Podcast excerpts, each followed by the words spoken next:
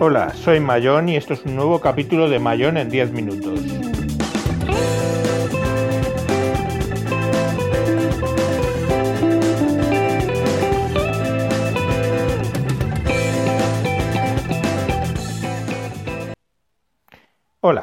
Soy Mayón y sí, esto es un capítulo de Mayón en 10 minutos, que hace el 23 de febrero hará un año que no grabo.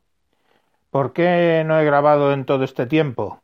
Bueno, ya en aquel 23 de febrero del año pasado eh, estaba empezando una nueva vida con, con nueva gente, con nueva pareja, porque el año anterior, vamos, me había divorciado y eh, bueno, pues ha habido muchos cambios en mi vida, más niños, más cosas, más líos, más todo.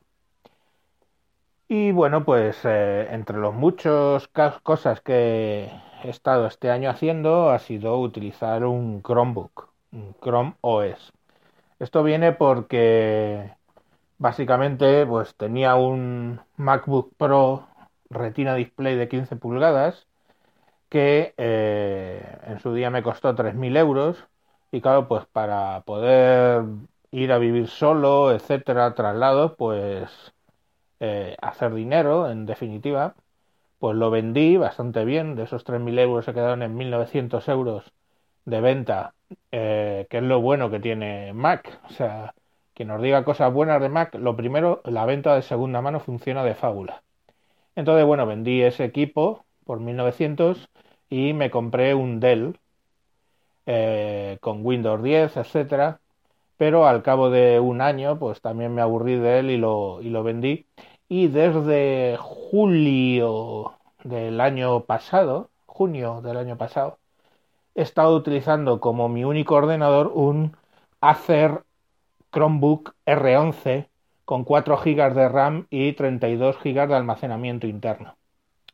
Y bueno, pues también empecé a grabar en YouTube eh, un, un programa que se llamaba eh, el reto Chromebook, tanto en inglés como en castellano, donde iba contando básicamente pues cada cosa que yo hacía con mi eh, Chromebook. O sea, básicamente era cómo hago qué con el Chromebook cómo hago filmática con el Chromebook, cómo hago videoconferencias con el Chromebook, etcétera, etcétera, etcétera. Hacia finales del año pasado, el Chromebook recibió un enorme espaldarazo por parte de Google porque le metió eh, las apps eh, de Android. Tú puedes, desde la Play Store, puedes instalar aplicaciones en tu Chromebook.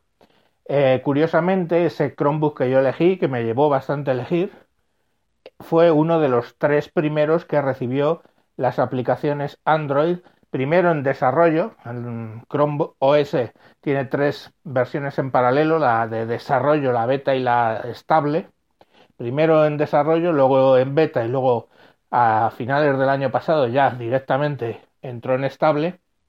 Y bueno, pues eh, los tres que lo recibieron fueron el Pixel C de Google de 2015, el Acer, no, el Asus Flip 100 o algo así, y el eh, Acer R11 que tengo yo.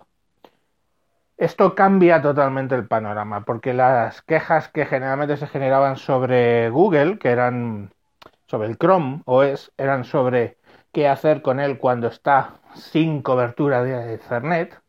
Bueno, pues eh, básicamente tienes las aplicaciones Android para ser usadas cuando estás sin cobertura.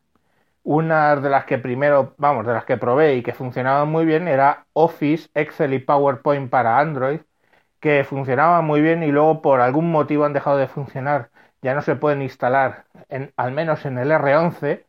Eh, he oído rumores de que en otros Chromebooks sí, pero esto viene básicamente dado por un tema de licencias, porque ya sabéis que tienes que pagar directamente eh, por el equipo, o sea, por la licencia de Word y Office en general, si solo si tu pantalla es de más de 10 pulgadas.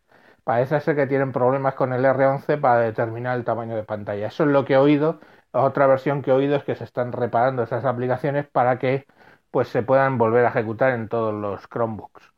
La realidad es que yo tengo Office 365, con lo cual debería poder estar utilizándolas, pero bueno. La verdad es que lo que vi funciona de fábula.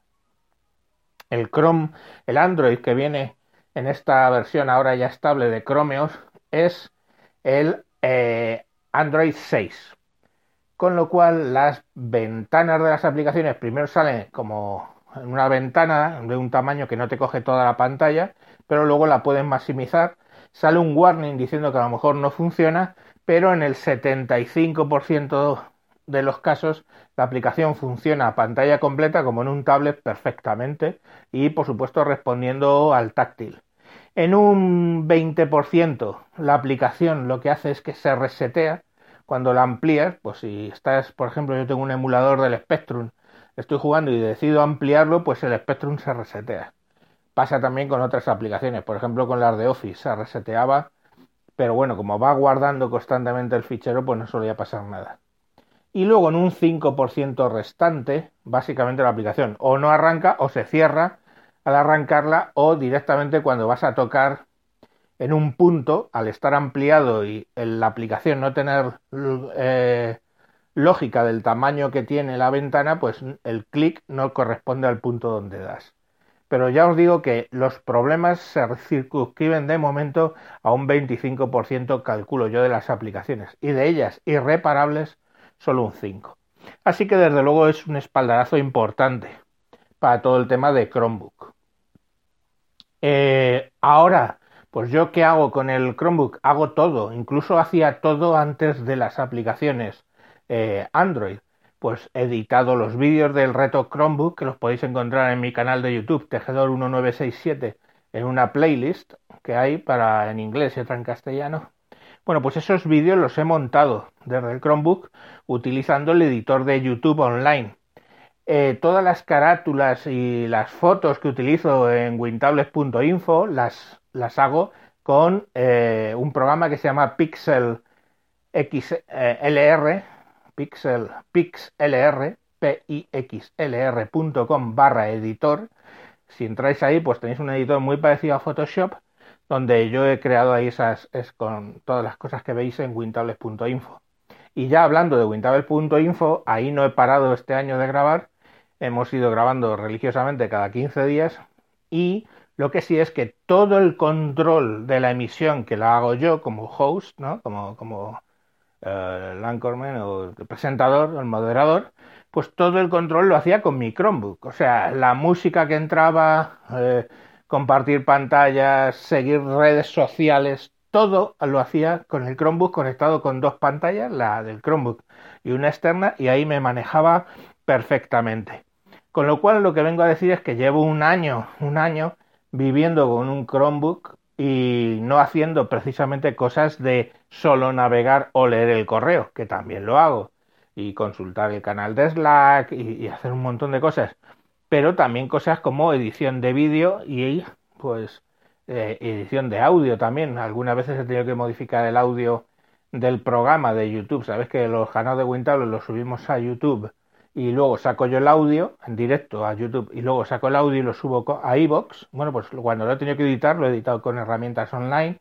Y hoy por hoy lo bueno que ha cambiado es que ahora con tengo aplicaciones Android que lo hacen. Por ejemplo, el Power Director pues funciona muy bien y podría editar vídeos, etcétera.